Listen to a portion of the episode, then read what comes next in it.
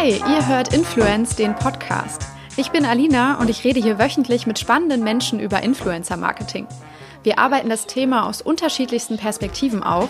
Es sind Menschen aus Unternehmen zu Gast, von Netzwerken und Agenturen, aber auch Journalisten und Wissenschaftler und natürlich die Influencer selbst. Warum das Ganze? Ich habe ein Buch über Influencer Marketing geschrieben, das ab sofort unter dem Titel Influence im Handel erhältlich ist und zeigt, wie man als Unternehmen gut und erfolgreich mit Influencern zusammenarbeitet. Der Podcast hat mir viele spannende Erkenntnisse für meine Recherche geboten und hat sich als das perfekte Medium erwiesen, um mit den schnelllebigen Trends und Entwicklungen Schritt zu halten. Für euch bietet er hoffentlich konkrete Tipps und Hilfestellungen für eure eigene Arbeit und für uns alle einfach ein besseres Gespür und Verständnis für die Branche und diese wundervolle Disziplin Influencer Marketing. Ganz viel Spaß dabei. Hallo, schön, dass ihr wieder dabei seid. Ich spreche heute mit Christian Solmecke, Rechtsanwalt für Medienrecht und IT-Recht und Partner der Kanzlei Wildebeuger Solmecke hier in Köln.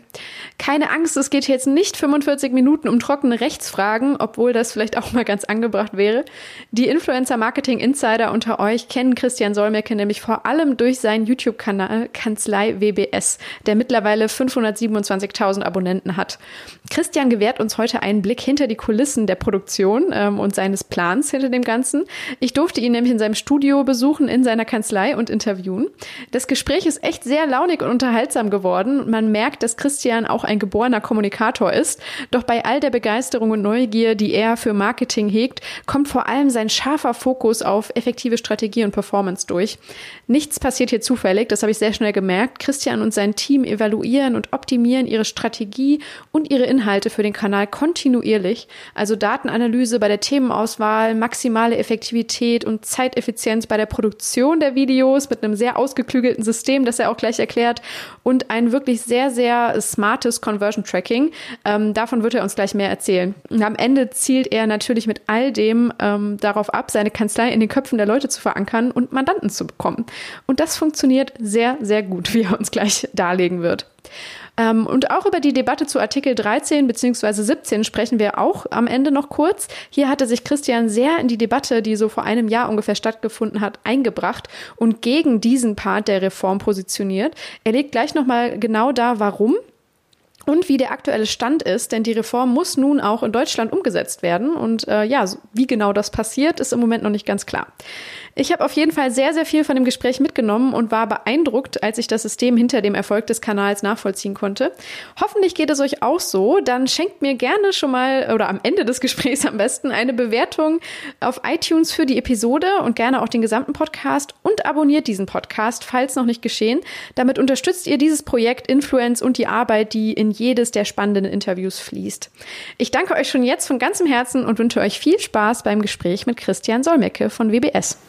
Hi Christian, schön, dass du dir die Zeit nimmst. Hallo. Ja, danke, sehr gerne. Magst du mal ein bisschen beschreiben, wo wir gerade sitzen? Das ist nämlich ein besonderer Ort. Ja, wir sitzen unmittelbar neben Winnie Pooh. Ja, genau, das war. Winnie Pooh ist äh, quasi meine Inspiration bei den YouTube-Videos. Wir sitzen nämlich in meinem YouTube-Studio und der Schreiner, dem ich gesagt habe, ich brauche irgendwelche Dämmmaterialien, kam auf die wilde Idee, mir einen Winnie Pooh, irgendwelche 60er Jahre Bullies und sonstigen Dämmmaterialien hier reinzupacken. Das war nur nicht seine Aufgabe, aber sie tun ihren Zweck und jeder, der hier reinkommt, sagt, hey, was hast du denn für ein verrücktes Studio? Hm. Ja, es ist perfekt. Du hast halt irgendwann mal vor ein paar Jahren angefangen, YouTube-Videos ähm, zu deinem Fachbereich zu machen. Du bist Rechtsanwalt, du hast, äh, bist Partner in deiner eigenen Kanzlei sozusagen ja. hier bei WBS Anwälte in Köln. Ähm, hast ursprünglich aber mal mit Journalismus angefangen. Äh, ja, wie kam das alles? Ist das vielleicht jetzt etwas, was dir auch noch hilft? In diesem das stimmt, das hilft. Ähm, es, es, war tatsächlich so, seit ich 15 bin, habe ich angefangen für die Lokalzeitung in meinem Heimatdorf Gefelsberg zu schreiben. Mhm. So, das ist irgendwie um Ennepe-Ruhr-Kreis, Ennepetal, Wuppertal, Hagen kennt man vielleicht. So da in der Ecke ist das. Und da habe ich mich dann in Ratssitzungen gesetzt, war bei Taubenzüchtervereinen und habe mein Taschengeld ein bisschen aufgebessert. Dann kam die Gründung eines Lokalradios dort, Radio Ennepe-Ruhr-Kreis hieß das, sowas wie Radio Köln, jetzt hier vergleichbar, das sind die NRW-Lokalradios. Und die suchten wiederum jemanden, der sich vor Ort irgendwie auskennt. Der musste noch kein Radio können, musste nur Ahnung haben, was da abgeht. Dann haben die mich gefragt, ob ich da Bock habe, die Nachrichten zu sprechen. Ich sage, ich habe noch nie was gesprochen.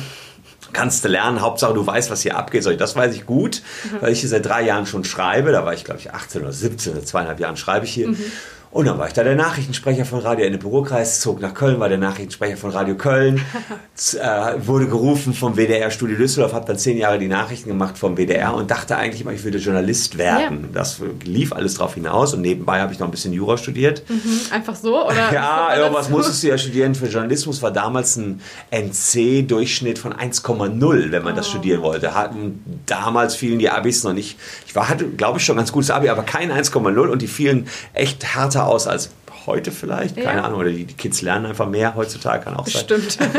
Wobei, wenn ich mir meinen Sohn angucke, lernt er eher weniger als ich, aber macht bessere Noten, naja. Auf alle Fälle dachte ich mir, mit Jura kannst du alles machen, ja, schadet nicht. Ist auch witzigerweise ein, ein, ein Song, den ein YouTube-Kollege, der auch Anwalt ist, mal gemacht hat. Mit Jura kann man alles machen. Ja, cool.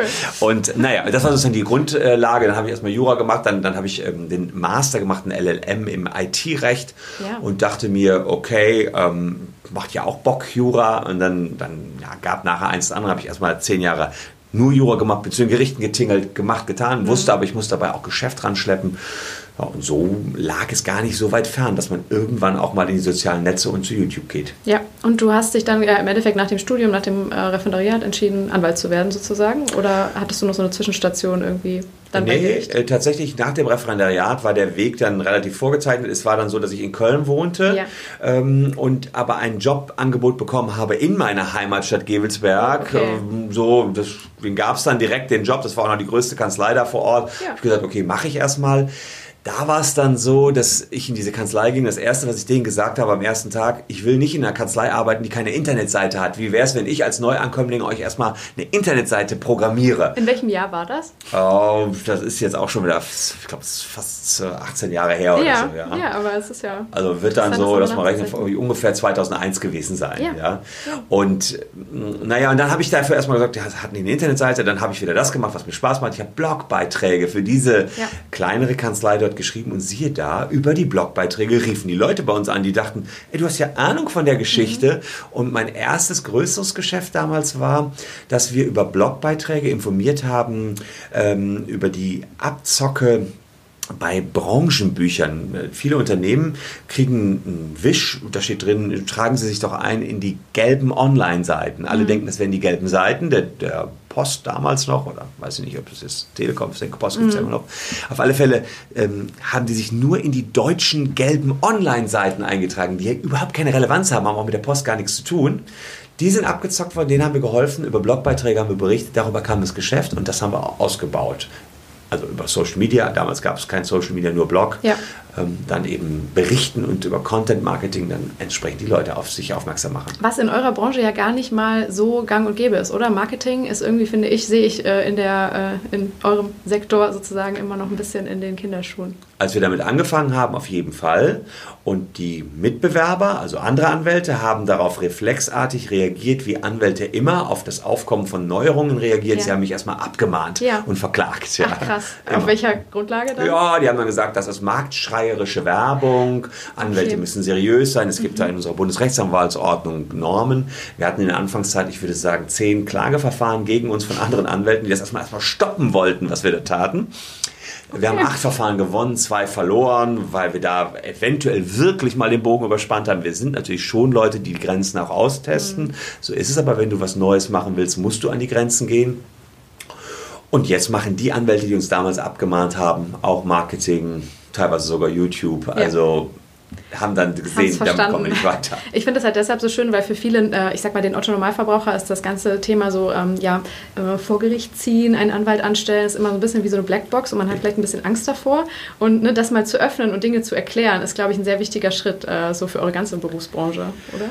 Das Problem an der Juristerei ist ja noch zusätzlich, dass wenn du juristische Schriftsätze liest, sie echt kaum zu lesen sind. Ja. Wir haben halt eine Sprache, die sicherlich ihren Sinn hat, weil wir mit wenigen Worten exakte Dinge ausdrücken können. Genau, ja.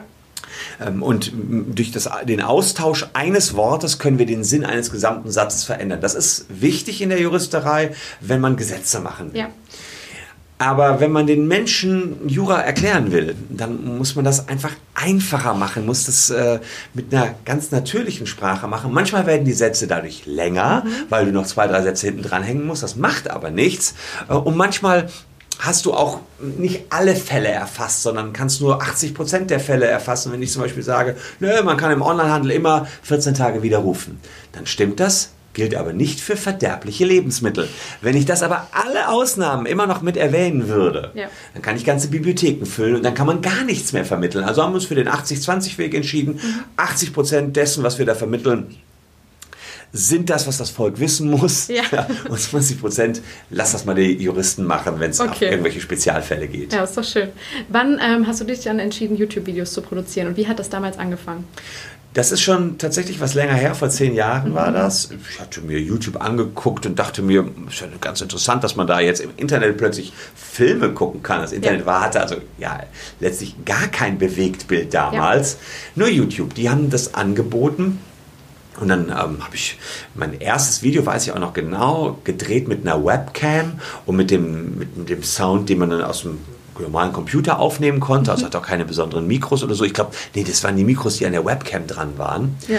Und das Thema war was müsst ihr bei Ed Hardy-Abmahnungen beachten? Und es ging um Menschen, die sich in der Türkei gefakte Ed Hardy-T-Shirts gekauft hatten und die bei eBay wieder verkauft mhm, haben. Damals ein großes Thema. Ja, aber damals ein großes Thema, absolut. Ja. Es kamen auch einige Besucher dahin, aber eine Freundin von mir, die Steffi McLean, die arbeitete damals für Stern TV, schaute sich das Video an und sagte, Christian, wenn du mit so einer Scheißqualität äh, an den Start gehst, kannst du es auch gleich lassen. Oh, okay. Das saß und ich habe es dann auch direkt gelassen. Für ein Jahr habe ich dann mhm. wieder alles ad acta gelegt und kein YouTube mehr gemacht.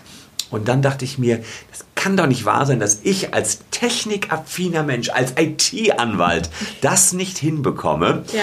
Habe dann einen Freund angerufen, mit dem ich zusammen Abi gemacht habe, der mittlerweile Fotograf ist und der hat mir gesagt, was für Lichter man kaufen soll. Einige Lichter bestrahlen uns hier gerade, die ich damals vor zehn Jahren gekauft habe. Die laufen immer noch. Man sieht, also so viel ja. Technik braucht man gar nicht. Hat mir gesagt, was ich für Kameras kaufen muss, ein bisschen was zu Stativen erklärt. Und dann haben wir in einer ganz anderen Qualität nochmal losgelegt. Und die wichtigste Erkenntnis war eigentlich, dass man vor allen Dingen bei YouTube einen glasklaren Sound braucht. Da mhm. fallen wir auch bis heute noch dran, den Sound so gut wie möglich hinzubekommen, was nicht immer so, so einfach ist in großen Räumen, die hallig sind. Ja. Mhm. Ähm, aber das, ist, das kann man den Menschen mit auf den Weg geben. Heute ist eh alles einfacher geworden. Du brauchst ein iPhone, das kann sogar in 4K ja. filmen, steckst da ein gutes Mikro dran, dann hast du alles, was du brauchst. Ja. Damals mussten wir da auch ein bisschen mehr frickeln. Mhm. Wie ist denn jetzt so, ich sag mal, deine Marketingstrategie bei dem Ganzen? Also ähm, in welcher Frequenz gehst du raus, mit welchen Themen gehst du raus? Ähm, machst du noch crossmediales Marketing? Ähm, also ich weiß, dass du es machst, aber welche Plattform wählst du dafür aus? Also in der Regel läuft es wie folgt ab. Wir haben erst immer ein Blog-Posting in unserem Internetblog ja. und das ist der Kerninhalt. Dann können wir bewerten, ob der auf dem Blog schon mal gut läuft. Mhm. Und wenn der gut läuft, wissen wir relativ zügig, schon nach einem halben Tag oftmals, dass wir den noch verbreiten sollten über die sozialen Netzwerke. Also über Twitter, Facebook, Instagram. Aufbereitet jeweils für die einzelnen Plattformen. Und Einige Tage später, wenn das dann da auch gut gelaufen ist, taugt dann auch ein Blogpost, der überall gut gelaufen ist für Newsletter mhm. und für unseren YouTube-Kanal. Das heißt, dann haben wir schon mal auf den verschiedenen Plattformen jeweils für die Plattform angepasst, so wie die Leute den Inhalt präsentiert haben wollen, den Inhalt. Mal ausführlicher, mal weniger ausführlicher, mal nur in einem Bild dargestellt bei Instagram. So, das sind die verschiedenen Plattformen.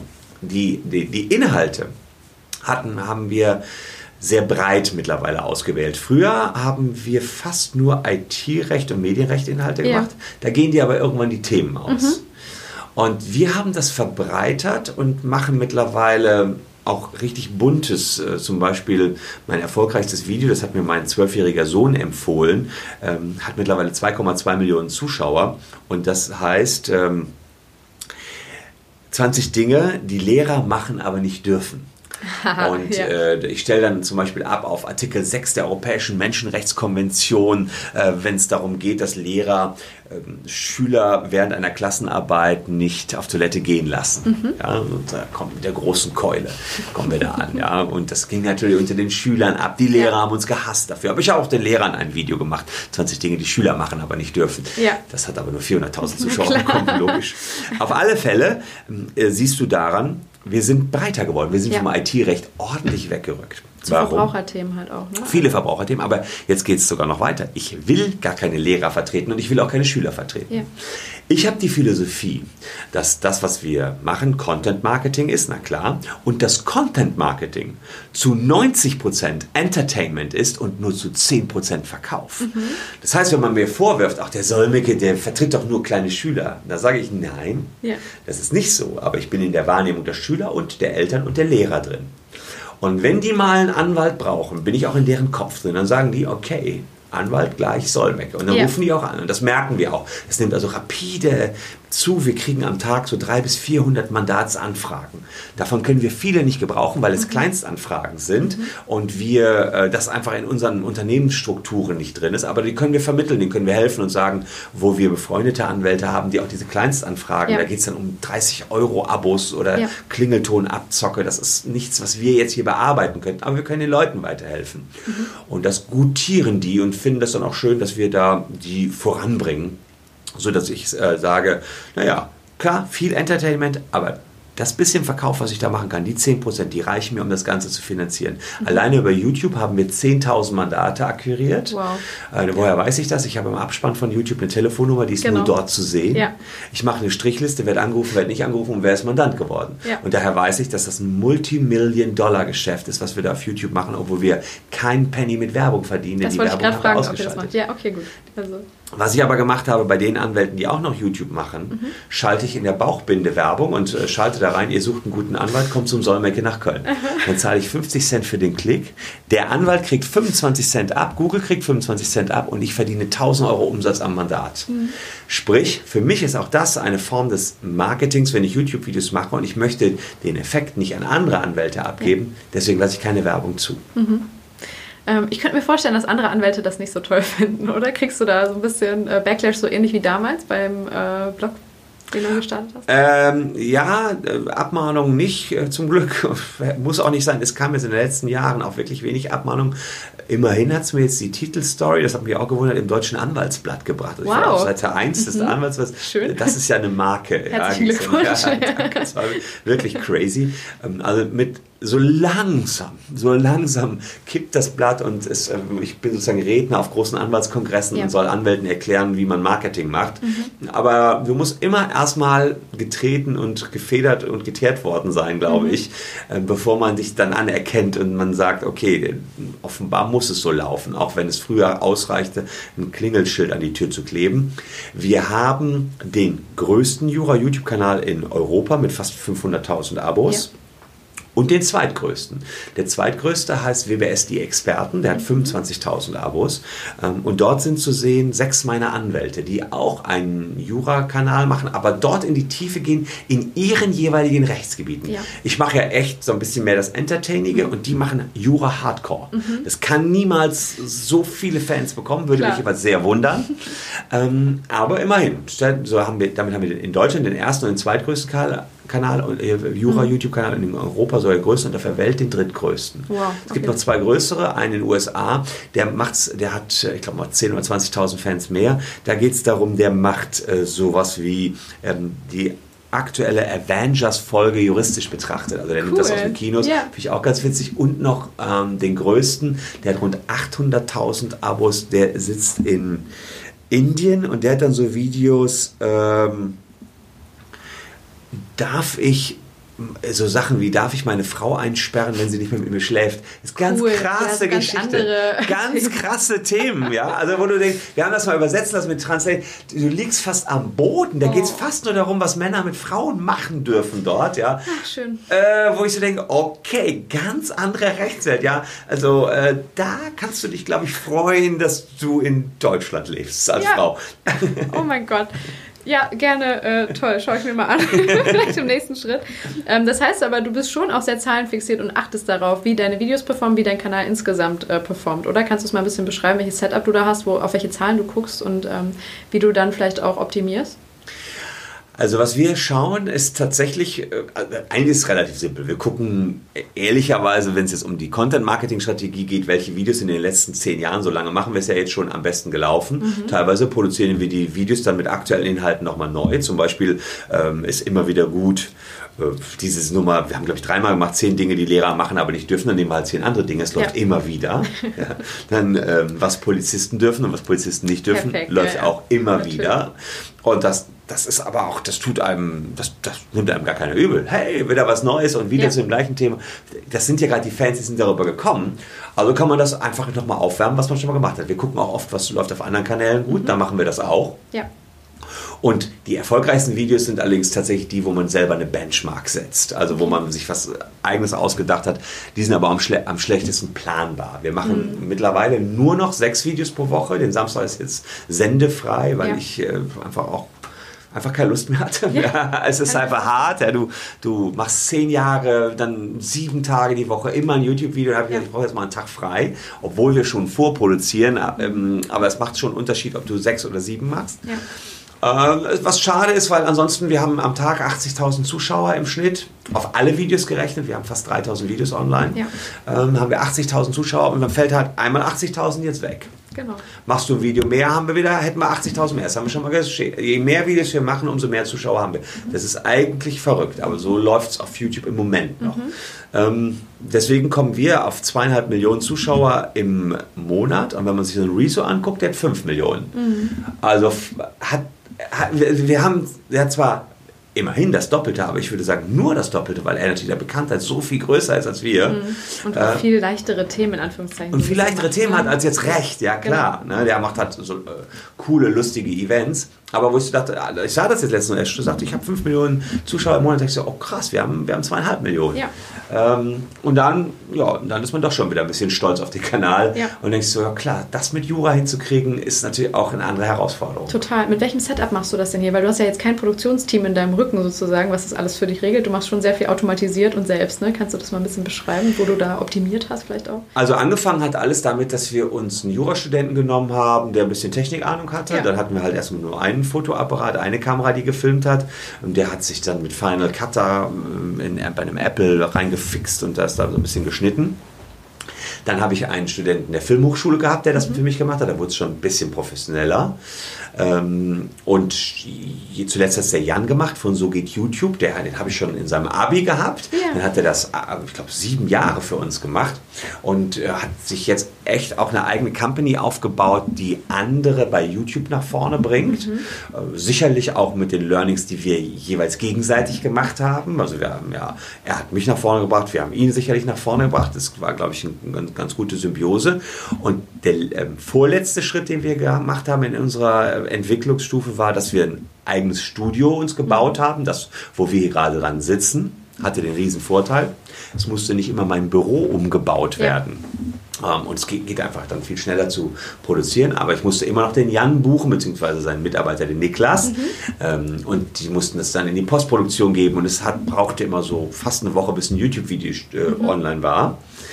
Und wirklich die letzte Evolutionsstufe, die wir gemacht haben, und das ist wieder so das, woran man sieht, dass ich im tiefsten Inneren meines Herzens ein Technikfrickler und eine Heißdüse bin, war, dass ich mir hier, du siehst es hier, so Fußschalter ja. unter ähm, meinen Schreibtisch gebaut habe. Und mit den Fußschaltern schalte ich immer, das sind so 15 Euro Fußschalter, die brauchen so Drummer, schalte ich zwischen der rechten und der linken Kamera her. Ja. Gucke ich also in die rechte Kamera, ähm, ist die rechte Kamera an, schalte ich in die linke Kamera, ist die linke Kamera an an. Und hier siehst du ein Stream Deck, nennt sich das. Das mhm. ist sowas, ja, was Gamer eigentlich benutzen. Dann steht hier Aufnahme starten, Aufnahme stopp, Outro rein, ja. Abo rein, Intro und so weiter. Ach, okay. Das heißt, in Echtzeit ähm, produziere ich hier ein YouTube-Video ohne Menschen. Ja, genau. Und am Ende ist es fertig geschnitten. Das ist natürlich super. Das ist natürlich cool, super, oder? genau. Der, also es ist wow. komprimiert, fertig geschnitten, wenn wir fertig sind mit, dem, mit der Videoproduktion.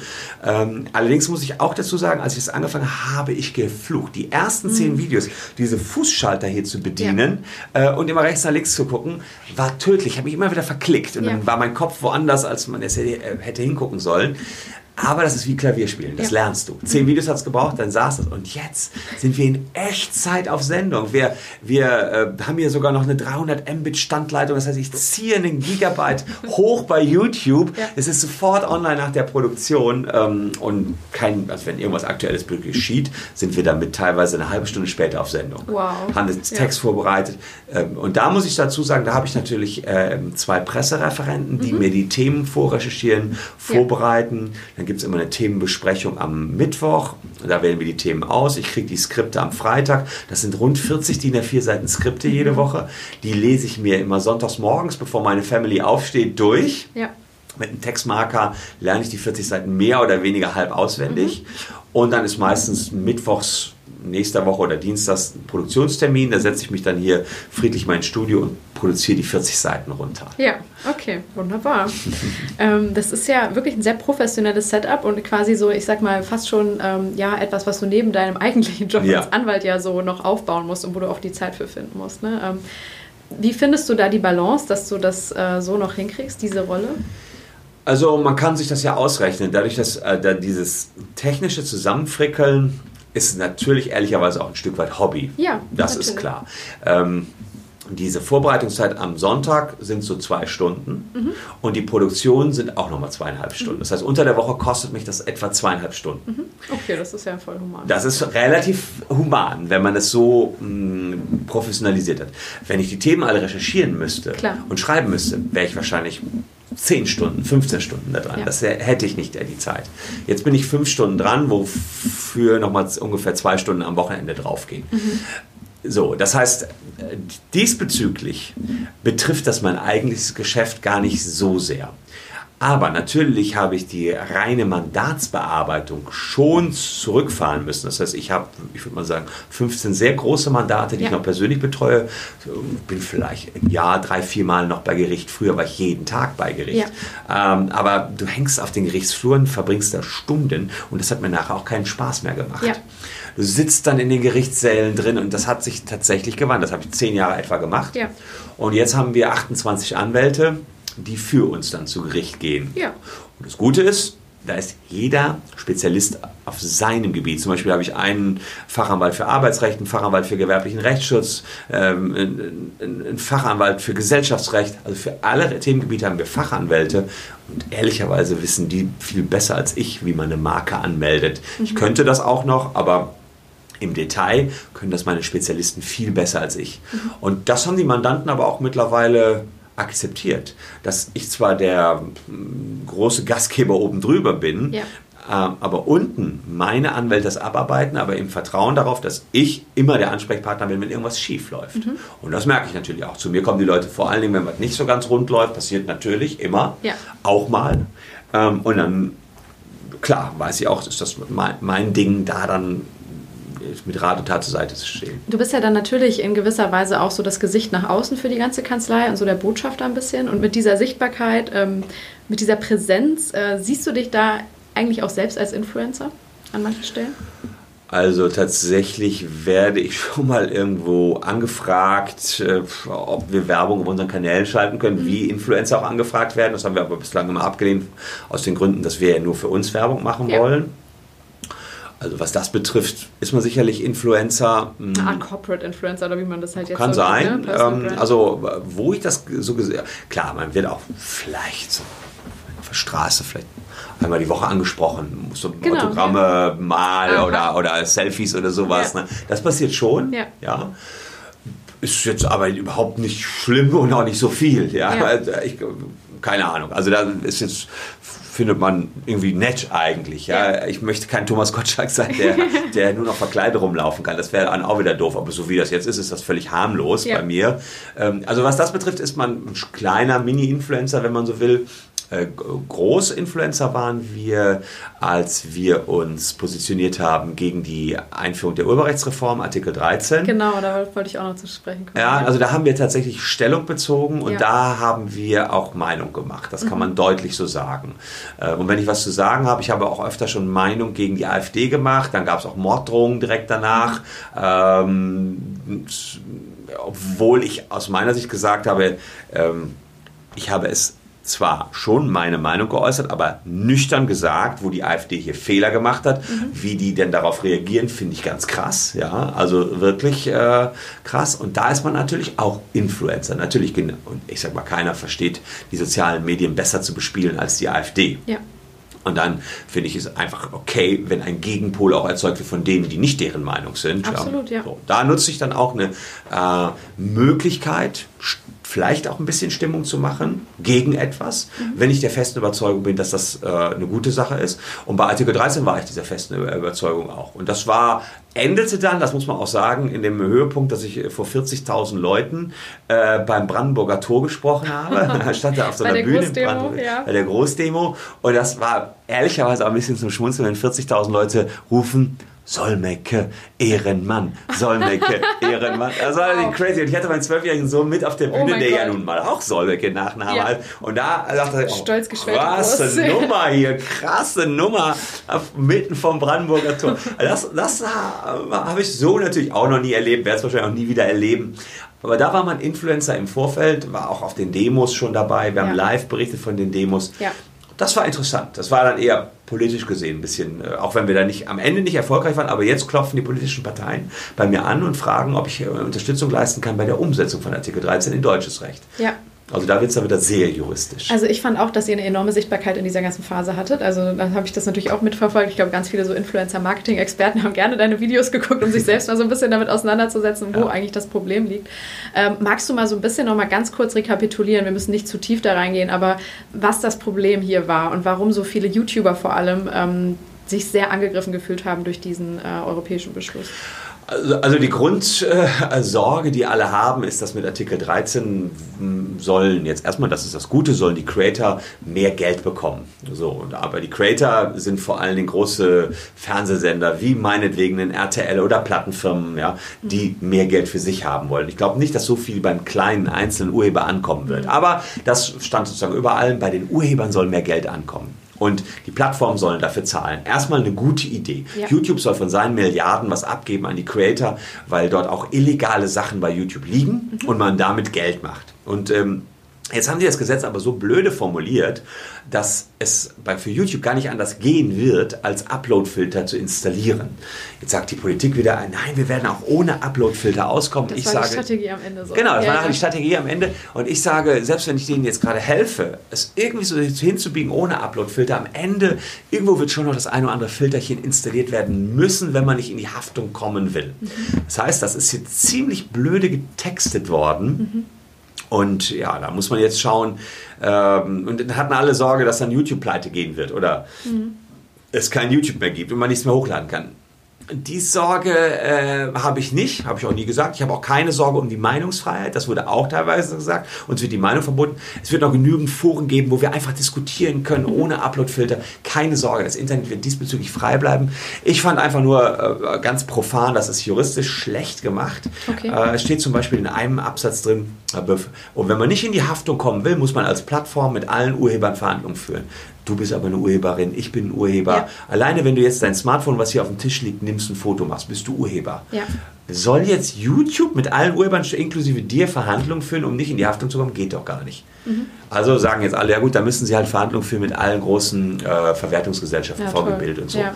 Und dann sage ich, worüber denn verhandeln? Ja. Worüber genau? Was ist denn der Verhandlungsgegenstand? Und das wissen, da habe ich letztens noch mit den deutschen Politikern gesprochen. Was soll der Verhandlungsgegenstand sein? Worüber wollen wir verhandeln? Dass alles kostenfrei wird oder sollen sie alles einkaufen? Was soll genau der Gegenstand der Verhandlungen sein? Ja. Weiß keiner. Und das ist Nonsens. Das ist wirklich Nonsens. Das ist total bekloppt. Und ich sage dir, das geht auch so weiter. Jetzt haben die Franzosen das Gesetz umgesetzt. Steht auch nicht, worüber verhandeln werden. Die sollen einfach nur verhandeln. Verhandeln kann ich mit dir auch über alles. Wir können gleich noch ein bisschen verhandeln. Keine Ahnung, aber worüber? Ja. Das ist bekloppt. Und diese Beklopptheit wollte ich äh, in meinen Videos zum Vorschein bringen. Mhm. Und wir hatten interessante Aktion. Mit Rezo habe ich ein Video gemacht, ja. das lief sehr gut. Wir haben eine Live-Talk-Runde gemacht, wo, wo wir 80.000 Live-Zuschauer hatten. Mhm. Rezo, Revi, Herr Newstime war dabei, Franziska Schreiber war dabei. Mhm. Ähm, es waren Helmut Zerlett noch dabei. Es war der Chefjustiziar der GEMA dabei. Haben wir alles im Worldwide Wohnzimmer gemacht genau, und live gestreamt. Ja. Das war, war eine tolle Aktion, wo wir so ein großes Livestreaming-Event äh, hatten auf YouTube. Das lief mhm. gut. Ja, das fand ich auch irgendwie mal ein ganz tolles neues Format, ehrlich gesagt, ja. ne? wo man, ich sag mal, Leute aus ganz unterschiedlichen Welten zusammengebracht hat, ne? immer ja. in dem Kontext von YouTube. Das fand ich irgendwie, ja, so. War, war natürlich wieder so eine Nummer. Es lief bei ähm, äh, Worldwide Wohnzimmer, es war Funk. Und ja. wir hatten erst Worldwide Wohnzimmer angefragt und dann sagten die, haha, aber nur wenn alle anderen YouTuber nicht streamen. Da habe ich gesagt, das ist ja der Witz. Also tatsächlich kam die Ursprungsidee von mir und ich hatte YouTuber zusammengetragen, brauchte aber jetzt jemanden, der das technisch produzieren genau. kann. Also die wären ja hier nicht reingegangen, das Mini-Studio bei mir. Und sagt die ARD erstmal so, äh, ja, nee, nee, nee, wir sind äh, Funk, ich darf kein, kein Fremd-YouTuber auch gleich unsere Inhalte streamen. Mhm. Klar, öffentlich-rechtlich, relativ kompliziert. Dann hatte ich noch bei den Jungsmachern von Stern TV angefragt, ja. I und UTV. Die sagten sofort, alles klar, machen wir auf unserem Kanal Breaking Lab. Wir Aha. produzieren das alles und so weiter. Dann sage ich Funk ab und sage so, äh, pass mal auf, wir machen das mit dem Privaten. Und dann sagen die öffentlich-rechtlichen, ah, Moment. alles klar, wir machen es. War ganz Gewusst wie, ne? Ein bisschen behind the scenes. Also letztlich haben die es natürlich auch megamäßig gemacht. Das muss man sagen. Ja. Wenn die öffentlich-rechtlichen was anpacken, ja. dann auch hochprofessionell. Da dachte ich auch, war eine, war eine wirklich geile Aktion. Und vielleicht noch ein Punkt zu Artikel 13. Gerne, ja. Ich habe ein Video gemacht, wo ich 50 Minuten lang jeden Halbsatz von Artikel 13 hochjuristisch erkläre und sage, mhm. warum der so kacke ist. Mhm. Und ich dachte, gut, jetzt hast du dich in Rage geredet. Ich wollte 10 Minuten machen, das waren 50 Minuten, ja. Ähm, mal gucken, wer das noch guckt. Ach, letztes Mal hoch. So ist halt auch YouTube. Letztes Mal hoch. 420.000 Abrufe mhm. und das ist das wirklich Schöne. 80.000 Menschen haben von A bis Z sich die ganzen 50 Minuten High-End-Jura reingezogen. Ja. Wo ich so dachte, das ist krass. Wer, ja. wer, guckt sich 50 Minuten an, wo der Solmecke nur an seinem Schreibtisch sitzt und ein paar Sätze analysiert, wo das Komma gesetzt worden ist, wo der Absatz gesetzt worden ist, ja. welche Worte die bei der EU gewählt haben und und und. Ich glaube, dass es halt für sehr viele Influencer natürlich super relevant war und dann auch deren Follower. Ne? Also weil man irgendwie erkannt hat, dass die Gesetzgeber an dieser Stelle einfach gar kein Verständnis für die Mechaniken hatten, die auf YouTube stattfinden und in dieser Community, ne? die für jeden von uns, der das kennt, total klar sind, wo man sofort sieht, so, hä, Moment, das wird niemals realisierbar sein. Ne? Und da war dieser Bruch sehr offenbar. Eins muss ich den EU-Politikern zugutekommen lassen. Ich habe mich nachher nochmal mit Axel Voss unterhalten, ja. der eigentlich ein sehr netter Mann ist. Der Arme, es tut mir auch ein bisschen leid, aber bisschen leid. dem krassen äh, ja. äh, Problem ist, ähm, was IT betrifft, was IT betrifft, muss man einfach sagen, ist Axel Voss äh, nicht gerade die hellste Kerze auf der Torte. Der hatte wirklich keine Ahnung äh, von den Funktionsweisen bei YouTube. Mhm. Und da habe ich mich mal gefragt, warum hat ausgerechnet er das in die Hand genommen?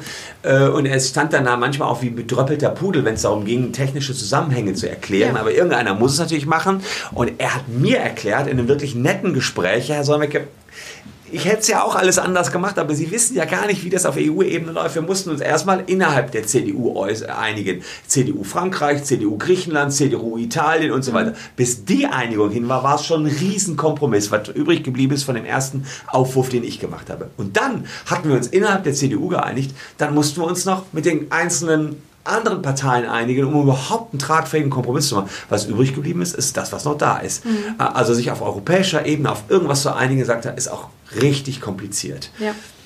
Und das wissen wir alles natürlich nicht. Man kann natürlich schön immer gegen alles sein, ja. was da für ein Prozess hintersteckt kann man nur wissen, wenn man selber Parlamentarier ist ähm, und auch an der Regierung ist, die dann irgendwas rausbringen muss. Also insofern will ich eine kleine Lanze für die Jungs da brechen. Ja. So einen einfachen Job haben die da auch nicht. Nee. Und wie wird es denn jetzt weitergehen? Versenkt? Also versickert das so ein bisschen oder äh, ist ja, das etabliert und das kann nicht versickern. Es muss, ich meine, bis 2021 oder 2022 muss es umgesetzt, ich glaube 21 äh, umgesetzt werden in deutsches Recht. Es muss umgesetzt mhm. werden. Wir müssen ein deutsches Gesetz jetzt machen. Mhm. Und das muss dann auch angewandt werden. In Frankreich ist das jetzt gekommen, ist ziemlich hart gekommen. Ähm, nur Vorteile für die Medienindustrie. Klar. Keine Vorteile für die Nutzer da rein programmiert. Die haben das schlichtweg vergessen. Die haben ja noch bis 2021 Zeit, das noch nachzuschießen. Mhm. Also, wenn man sich da mal die Webseite von Julia Reda anschaut, die Piratin in der ganzen Diskussion, sieht man, äh, ganz schöner Mist, was da in Frankreich jetzt gemacht worden ist. Und wir können nur alles tun, dass es in Deutschland wenigstens verhindert wird. Mhm. Ich habe jetzt schon letztens mit der, mit der Führungsriege der CDU zusammengesessen. Mm, der Entwurf kommt zwar jetzt vom SPD-geführten Justizministerium, mhm. aber als Regierungspartei hat die CDU natürlich auch ein bisschen was noch nachher mitzureden. Und die haben mich schon gefragt, ob ich da mit ran kann an den Gesetzestext. Auch wenn ich jetzt nicht zwingend CDU nah bin, habe ich gesagt, natürlich helfe ich da gerne mit, da mhm. das Beste rauszumachen machen, was noch zu retten ist, wollen wir versuchen noch zu retten. Ja, ich drücke die Daumen. ja, danke. ähm, ja, dann so ein bisschen zum Abschluss. Ähm, glaubst du, dass so im nächsten Jahr sich zum Beispiel dann auch äh, die Politiker, man sieht es ja jetzt schon, finde ich, bei der CDU irgendwie sehr beispielhaft, auch nochmal mehr öffnen, dieser Szene, diesem Feld äh, des Influencer-Marketings und solcher Plattformen wie YouTube, Facebook und so weiter? Müssen sie, werden sie auch zu spüren bekommen. Das Video von Rezo, die Zerstörung der CDU, hat, glaube ich, 16 Millionen Abrufe oder sowas mittlerweile, hat ja die Wahl beeinflusst, die Europawahl beeinflusst. Und es wäre töricht von den Parteien, sich nicht jetzt Konzepte zu überlegen, wie sie selber Influencer werden könnten. Ich sag mal so, ich habe mehr Follower als die SPD, ja, mhm. also als, als der SPD-Kanal ja. auf meinem YouTube-Kanal, wo ich denke, das kann nicht wahr sein. Die SPD ist die größte Partei Deutschlands von den Mitgliedern her. Ja. Ähm, wieso kriegen die da keinen kein Follower auf ihren YouTube-Kanal? Ja? Die haben auch viel mehr Geld als ich mhm. im Zweifel. Ja? Warum haben die da nicht irgendwelche Leute, die sie zu Influencern machen? Die CSU CDU versucht es gerade mit dem Armin, mit dem Armin von der CSU, der hat, hat jetzt ordentlich einen auf den Deckel gekriegt, ist aber ziemlich tapfer, mhm. hat auch ich glaube, ein paar hunderttausend Zuschauer pro Video, gigantomanisch. Also mhm. immerhin, hat allerdings auch immer so 1000 Daumen rauf und 60.000 Daumen runter. Also ja, viele Leute gucken zu, um es dann eher schlecht zu machen. Ja, ja, leider muss man es auch sagen, äh, aber macht nichts. Also irgendwie muss ich denen dann doch Anerkennung zollen, ihm, dass es weiter durchzieht und der CSU, dass sie es machen. Ja. Ähm, ich sehe das bei anderen Parteien noch nicht so. Eventuell.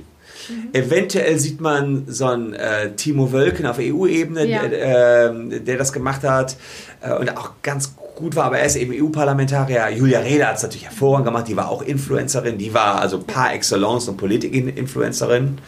Äh, vielleicht hier auf deutscher Ebene ist noch recht gut ein Kevin Kühnert von der SPD, der JUSO-Vorsitzende. Mhm. Ähm, die sind noch ganz gut unterwegs, die raffen das, die kommen hinterher äh, und wenn du siehst, wenn du dir deren Twitter-Account anguckst, da gibt es auch schon mal so 1000 Likes oder Dislikes, wie auch immer, egal ob sie polarisieren, macht aber nichts, die kommen langsam. Hm, Philipp Amthor zum Beispiel würde ich auch noch reinwerfen. Äh, den würde ich auch noch reinwerfen. Präsent, ne? ja. Der ist sehr präsent, ja. der ist auch erstmal negativ präsent gewesen, macht aber nichts, der entwickelt der zieht sich. sein Ding so durch, ne? Also der zieht sein Ding so durch, ja, der hat irgendwie äh, Mut auch, ja, ja. Äh, bei, bei all dem, was er auf den Deckel gekriegt hat, macht er es.